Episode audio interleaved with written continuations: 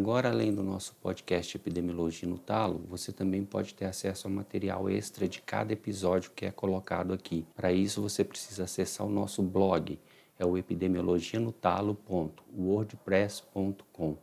24 horas depois de lançado o episódio de podcast, eu coloco lá um material extra, que pode ser slides, artigos, textos. Além disso, lá tem um formulário onde você pode entrar em contato comigo mandando críticas, sugestões e suas dúvidas.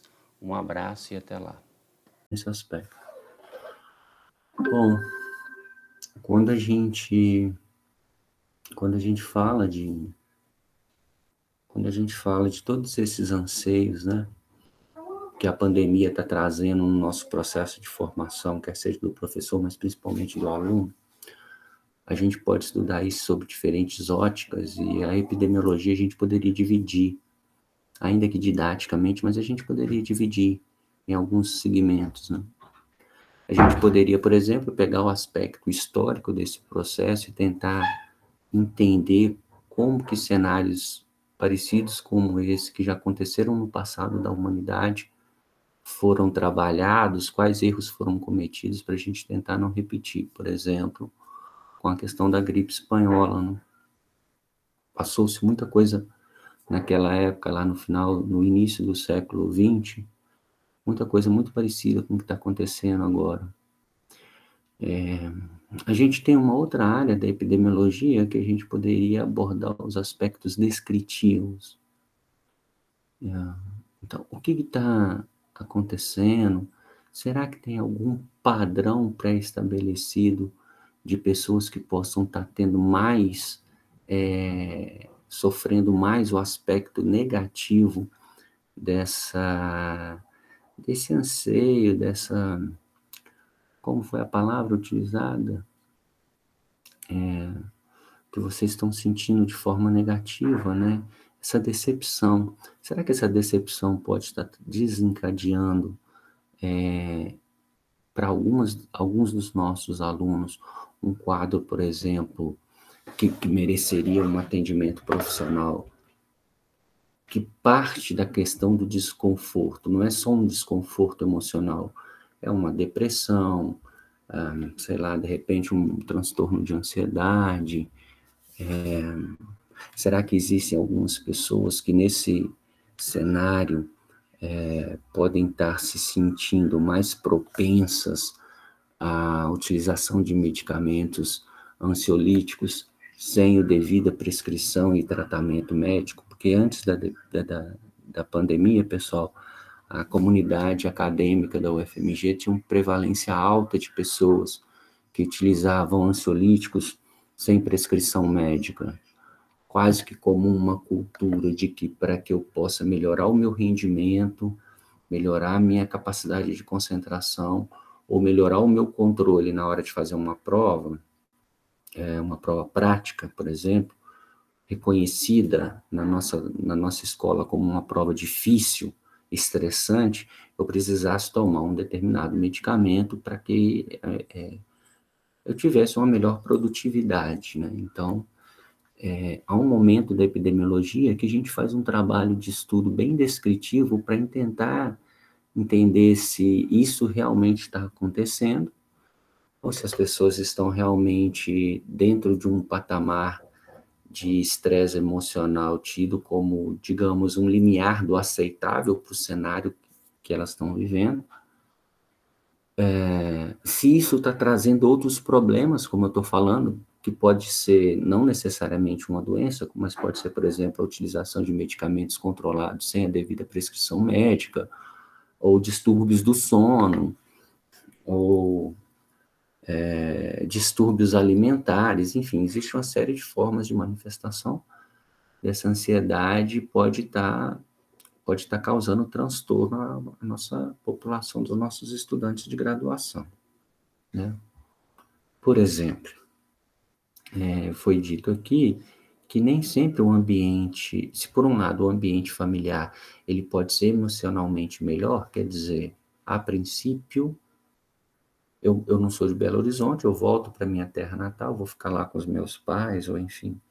Mas por outro lado, eu estou no meio da aula minha mãe mandou ir lá comprar tomate, ou no meio né, da aula, meu sobrinho ou meu irmão começa a chorar, tem que ir lá trocar fralda, dar um banho, não sei quem, ou num determinado momento eu tenho que ficar aqui só no áudio, porque eu tenho que buscar o meu filho na escolinha. Então, existe prós e contras, né? E isso pode ser, por exemplo, um cenário que não é um cenário bom. E o professor, ao não perceber esse tipo de coisa, ele pode pensar o contrário, ele pode pensar assim, ó, Bom, o Pedro, ele está lá na casa dele, por conta do ator, que aposto que ele não tem nada para fazer, então, como eu não posso ficar duas horas na quinta-feira, de duas às quatro, presencial, na frente do Pedro, para ver se ele está prestando atenção, eu vou socar material no Pedro, para ele ler bastante coisa, para ele estudar bastante coisa. Vou passar, ele vai fazer três resumos, ele vai fazer responder um questionário, para não correr o risco dele ficar por conta do ator.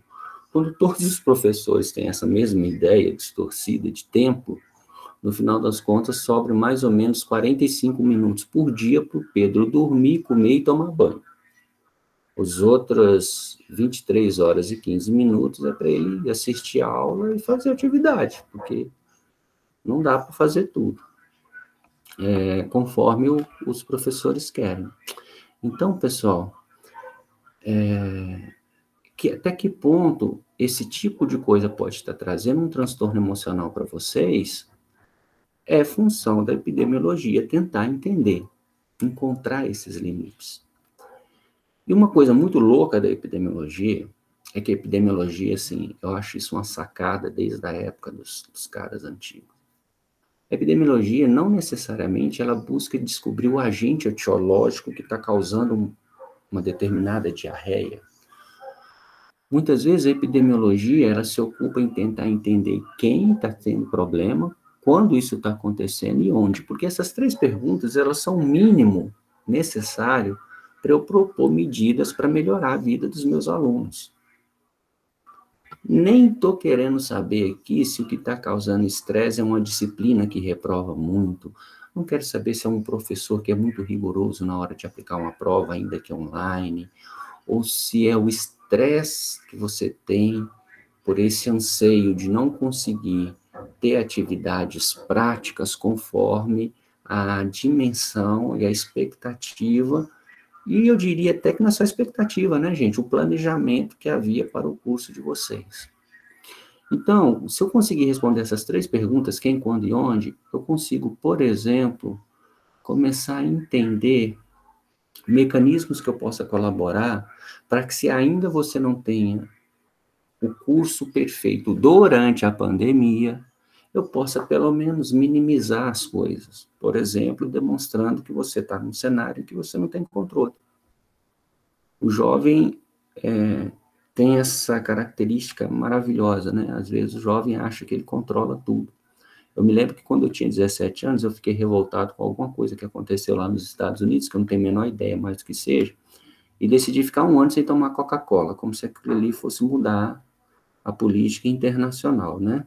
Foi ótimo só para minha saúde, porque eu fiquei um ano sem tomar Coca-Cola como um movimento é, anárquico e libertário para o direito da humanidade não ser subjugada pela é, pelo colonialismo imposto pelos Yankees, um trem assim, sabe? Hoje eu olho para trás, eu acho aquilo bonito, mas assim, a verdade é que a gente não tem. A gente não tem capacidade de controlar as coisas como a gente gostaria de controlar. A gente pode até tentar se organizar para quando as coisas voltarem ao normal, a gente minimizar as perdas que a gente teve. E a epidemiologia pode ajudar isso também. Porque quando a gente faz a descrição dos problemas que a gente está tendo e as propostas de solução, especificamente, eu estou falando aqui de um campo fora das doenças infecto-contagiosas, né? Eu estou tentando trazer nós mesmos para a rotina da compreensão da, da epidemiologia que eu vou tentar falar com vocês. É, a epidemiologia pode, por exemplo, concluir que se a gente se organizar e criar grupos organizados, né, de representantes, como vocês têm a Juliana, né, Juliana, é, para conversar é, intermediado pelo DA ou de forma coordenada junto ao colegiado de graduação, se não é possível ter animal suficiente para todo mundo fazer necrópsia, porque talvez isso seja um problema até anterior à pandemia, pessoal, né? Cai naquela, não depende do professor, né? O professor vai dar aula, sei lá, tem seis grupos de, de, de para fazer necrópsia e não tem bicho para ser necropsiado. Percebe? Nem tudo depende, né? A gente perde um pouco o controle das coisas. Mas talvez se a gente a epidemiologia pode mostrar que uma das soluções para amenizar os anseios seria a gente, de repente, organizar representantes por período das disciplinas com carga horária, conversar com os professores, aqueles que tiverem alguma alguma disponibilidade ou tiverem, por exemplo, algum orientado, de repente, o professor Rafael Romero Nicolino, ele tem um orientado de mestrado que pode é, receber vocês no, no, no, laboratório de bioestatística e epidemiologia durante é, quatro ou seis semanas, grupos de 15 alunos, dos quais vocês teriam prioridade, assim como a turma do semestre passado teve prioridade, para aprender a mexer num programa de análise epidemiológica de dados, ok? E a epidemiologia pode propor isso. A epidemiologia ela tem o potencial é, mais forte de tentar encontrar soluções, e ela tem uma preocupação maior de tentar encontrar soluções do que até descobrir quem que é o vilão da história. É um caso clássico que vocês é, talvez vão se lembrar.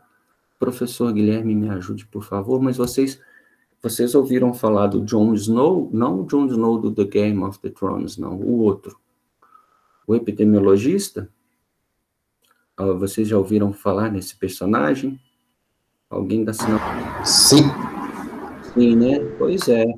O Jon Snow, ele teve uma sacada que ele descobriu como resolver um problema ele nem sabia que, que era cólera, né? E isso foi muito importante, porque mesmo sem saber é, qual que era o tipo de microorganismo que estava envolvido naquela epidemia, naquele surto em Londres, ele conseguiu propor uma, uma forma de perceber a origem do problema e, consequentemente, propor medidas de controle e mesmo até de erradicação dessa doença. Então, esse é um segundo caminho da epidemiologia. Um terceiro caminho é a gente analisar aquilo que a epidemiologia nos descreve, ok? Isso faz parte de um capítulo que eu vou começar a falar para vocês, que é epidemiologia analítica. eu tenho uma certa crítica a essa divisão, pessoal, mas essa é uma divisão que ela foi herdada da estatística, ok? Se vocês pegarem livros de estatística, vocês vão ler livros de estatística onde você tem processos descritivos, num segundo momento processos analíticos, num terceiro momento processos comparativos. A epidemiologia meio que embarcou nessa aí, então ela fez meio que uma divisão é, para os conteúdos dela da mesma forma. Então, quando a gente fala de epidemiologia analítica, a gente está falando de ferramentas que são possíveis de criarem contextos de comparação. É, porque depois que a coisa está depois que a coisa está solucionada, é tudo muito claro, né? a gente fala assim: o Jon Snow resolveu o problema da cólera em Londres, na Londres vitoriana. Ele foi lá e viu que tinha um poço de água contaminado, e aí ele não foi assim, não. O cara passou um aperto danado. Para ele chegar nessa teoria, ele teve duas ou três outras teorias que não se confirmaram. Ele estava sofrendo uma pressão do caramba, porque a rainha ele era médico da rainha, né? É, havia um problema, não sei, rapidamente, né? não sei se isso foi, se isso já foi falado, vocês me desculpem a, a repetição, tá? Mas a rainha chegou para ele e falou assim, olha, tá morrendo gente demais, o nosso exército daqui a pouco vai começar a ficar fragilizado, a gente precisa manter a nossa força bélica, e é o seguinte, você vai dar um jeito aí de resolver o que está acontecendo, porque que esse povo está morrendo. Se você não descobrir, nós vamos te enforcar. Pensa, olha para você ver. Já pensou, o professor Guilherme, é o seguinte, se não passar 60% dos alunos, nós vamos te enforcar. Então, o Caio, se você não tirar 60% em epidemia, nós vamos te enforcar. Então, o cara, o cara trabalhou sob pressão, né? E, e, e, ele teve ajuda de outras pessoas que meio que foram esquecidas pela história. Tinha um reverendo lá, um cara importante que ajudou muito ele, e que é uma pessoa que é, é de certa forma, a história esqueceu o nome desse cara. Mas, enfim, a gente consegue criar ferramentas para não apenas pegar os dados descritos, mas tentar criar naturezas de comparação. Hoje é relativamente comum é, se eu falar para vocês que o fumo, o tabaco, ele aumenta o risco de câncer de pulmão, mas nem sempre foi assim. E existem determinadas situações que a epidemiologia analítica ela tem que cortar um dobrado, porque quando a gente faz a busca das associações e tenta encontrar é, relação de causa e efeito entre fatores de risco e presença de doença, às vezes a gente se depara com algumas pegadinhas históricas. Por exemplo, se eu fizer um trabalho, vou dar alguns exemplos para vocês. Se eu fizer um trabalho, eu posso demonstrar que consumo de café aumenta muito o risco de câncer de pulmão. E a gente sabe que café não tem nada a ver com câncer de pulmão. Mas eu imagino que vocês saibam por quê, né? Alguém tem uma ideia, assim, do que, por que, que essa associação está presente? Porque geralmente quem toma café fuma? Quem fuma, exatamente, Pedro. Geralmente quem toma café fuma. Pô, é óbvio, mas há um determinado momento que os fatores de risco e proteção se misturam e nem sempre a gente consegue perceber isso muito bem. Hoje a gente está vivenciando algumas coisas parecidas com o Covid. É, eu tenho acompanhado a CPI é, que foi instaurada para tentar entender o que, que aconteceu com o Covid. E quando eu assisto isso, eu assisto sempre assim, eu não consigo me desvincular do meu, do meu saber epidemiológico. E o epidemiologista, ele sofre por antecedência, porque quando a gente consegue, começa a perceber que determinadas medidas de saúde pública estão indo para um caminho A ou para um caminho B, a gente sabe o quanto isso vai refletir, quanto isso vai impactar na população. Infelizmente, trabalhos recentes mostram que o Brasil poderia ter poupado algo entre 250 e 400 mil vidas perdidas. Então, desse total de 500 mil pessoas que morreram é, em diferentes cenários, a gente, a gente pode pensar que talvez algo em torno de 300 mil pessoas morreram no Brasil acima do esperado. Quando eu falo acima do esperado, pessoal, vocês lembram do diagrama de controle, né? Diagrama de controle, você tem um limiar mínimo, limiar máximo. Eu posso fazer. Todo mundo está acompanhando esse raciocínio? O professor Guilherme está aí?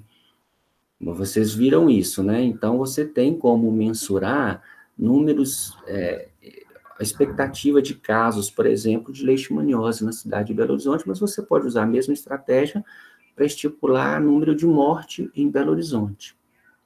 Quando a gente vai olhar a mortalidade, eu não vou falar nem de letalidade, eu vou falar de mortalidade, que para vocês é, são, são parâmetros diferentes. Porque se eu falar de letalidade, eu tenho um problema técnico com relação ao Covid. Como eu testei pouco, é difícil afirmar a taxa de letalidade, ok? De, de, de, do total de mortos por síndrome respiratória aguda, é difícil. Mas mortalidade, não. Mortalidade, o cara passa no cartório e dá. E, e, produz uma certidão de óbito. Então, se a gente pegar, por exemplo, o primeiro ano da Covid, algo em torno de 300 mil pessoas a mais morreram, além da expectativa esperada para aquele período.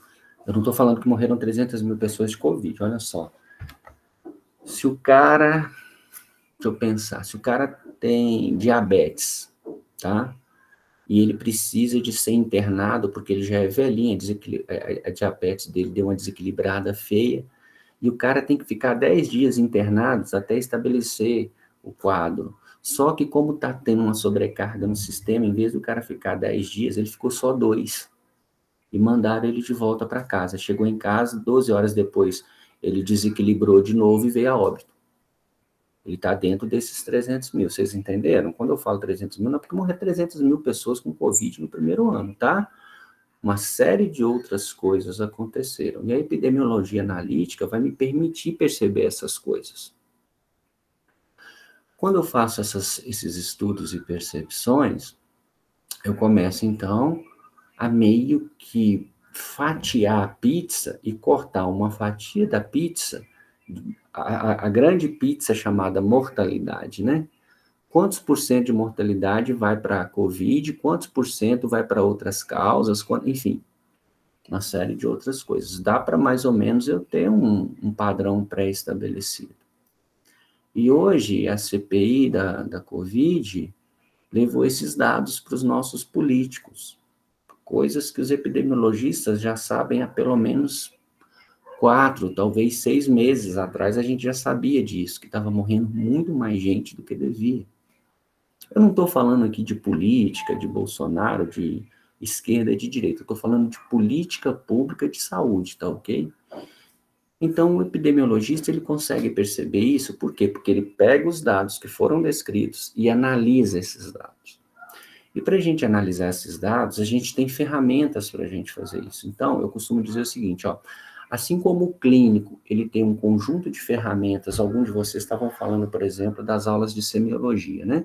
A gente tem um conjunto de ferramentas que a gente usa para examinar um grande ruminante, um estetoscópio, um martelo lá para ver se o bicho está timpânico, tem um... Se vocês é, puderem me ajudar, tem um, um negocinho que é tipo um ferro que você põe assim, você fica pum, pum, pum, pum, pum é, é, auscultando, né? E, e, a partir das notas musicais você consegue ter uma ideia do quão, é, por exemplo, plessímetro. Obrigado, Isabelle. Putz, cara, eu não ia lembrar disso nunca, não. Plessímetro. É um bom nome para o gato, né? Como seu gato chama? Plessímetro. Ninguém vai conseguir repetir, né? Então você pega o plessímetro tal. É no caso de grandes ruminantes, até uma corda, né?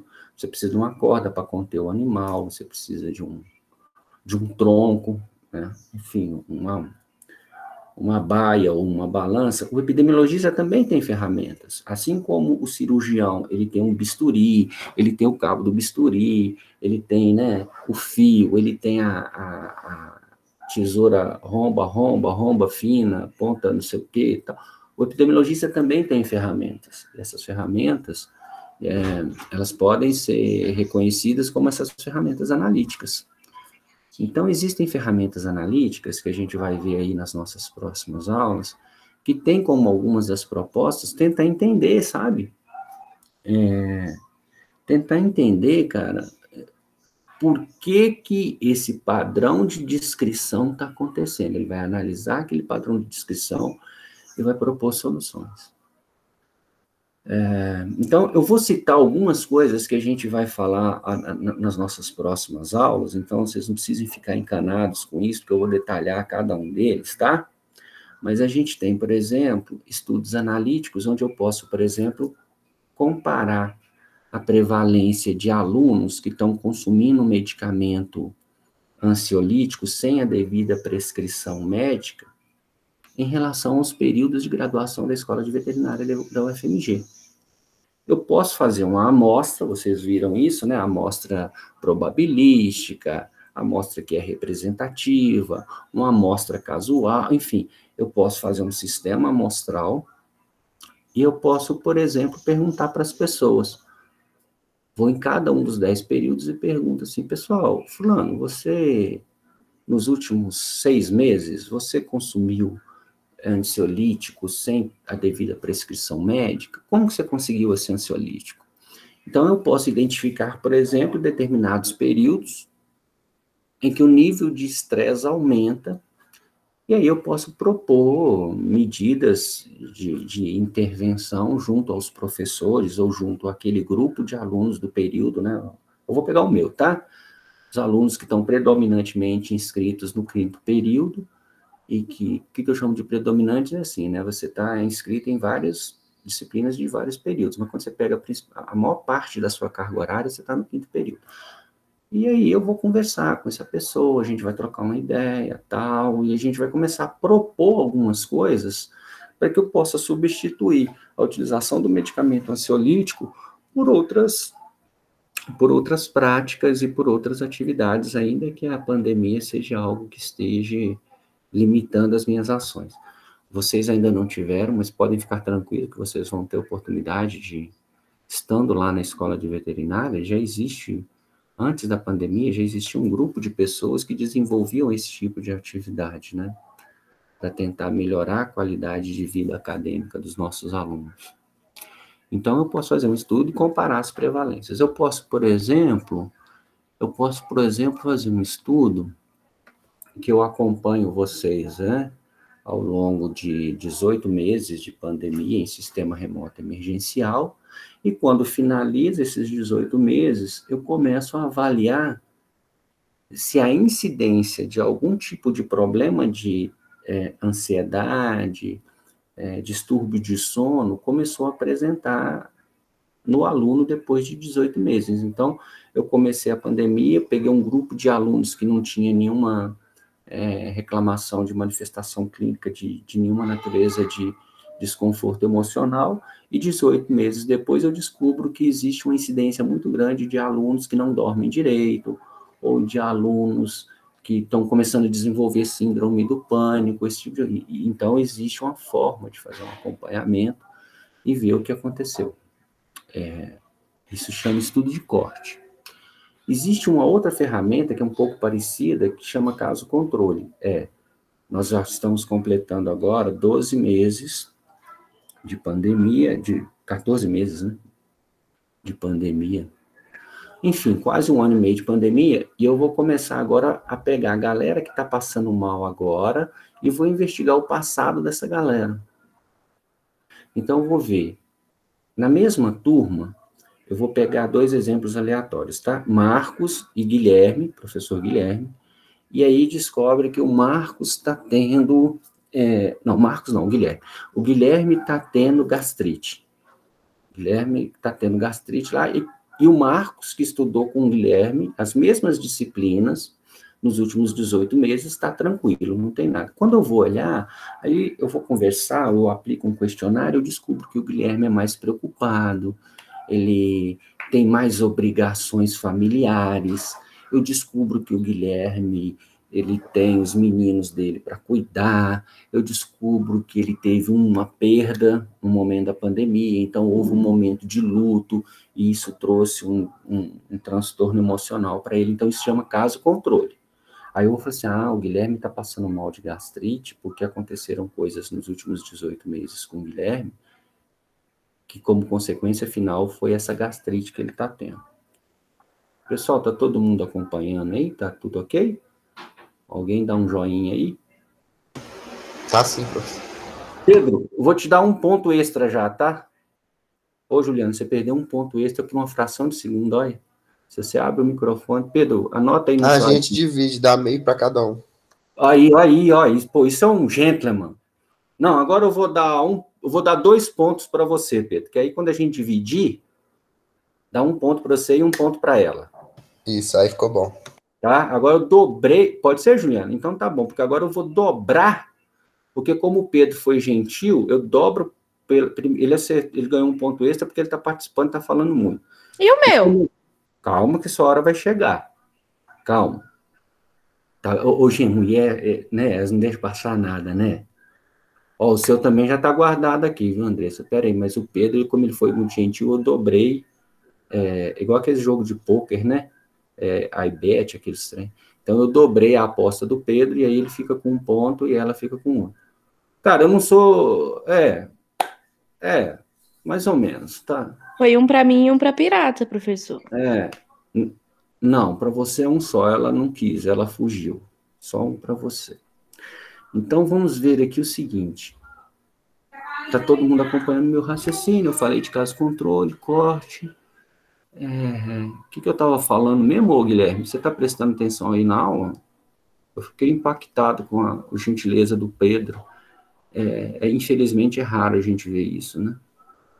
Você estava falando da gastrite, professor. É, obrigado. O Guilherme teve. Isso, aí o cara tem uma gastrite aqui, eu avalio o passado dele, aí eu faço um estudo que chama estudo de caso controle. Comparo o Marcos, que é o controle, que passou pela mesma vivência acadêmica que o Guilherme, e o Guilherme, que teve a gastrite, que é o caso. Então, isso seria uma outra ferramenta que eu poderia usar, por exemplo, para comparar as coisas. Tem uma que está bombando todo dia que eu olho na, na CPI, alguém fala isso, que chama ensaio clínico.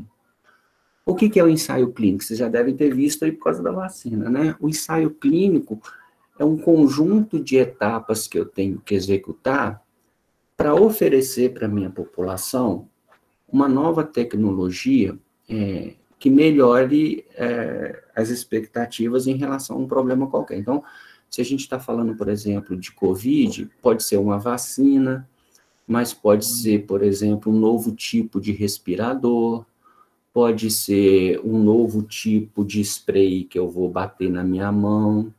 Não sei se vocês chegaram a perceber, né? Foi desenvolvido novos tecidos com ação antiviral, né? Que com nanotecnologia, que eles colocam lá algumas substâncias que eu acho que é a base de prata, que quando tem contato com o vírus, então, esse tecido, por exemplo, se eu for fazer uma viagem de ônibus coletivo daqui para Brasília, eu vou ficar a noite inteira no ônibus, é uma boa opção eu usar esse tipo de máscara, esse tipo de coisa, entenderam?